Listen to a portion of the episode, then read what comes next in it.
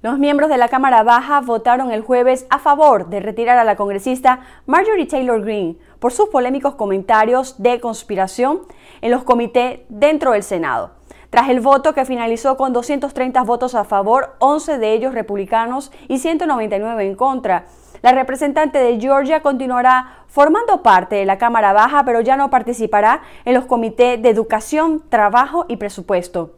Por otro lado, el presidente de Estados Unidos, Joe Biden, en su primer discurso frente al Departamento de Estado, delineó la visión de su gobierno en cuanto a la política exterior.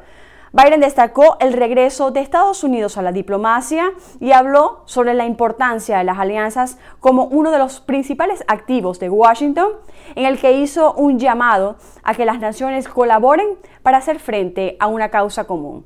En otras noticias, los demócratas de la Cámara de Representantes de Estados Unidos han solicitado que el expresidente Donald Trump testifique bajo juramento durante su inminente juicio político en el Senado. En una carta enviada por correo electrónico el jueves, el gestor principal del juicio político, el congresista Jamie Reskin, había pedido que el expresidente testificara ya sea antes o durante el proceso que comenzará la próxima semana. Mientras que el asesor de Trump, Jason Miller, confirmó a una cadena televisiva que Trump había rechazado tal solicitud y puntualizó que el presidente no testificará en un procedimiento que calificó como inconstitucional. Desde Washington, Sofía Pisani, Voz de América.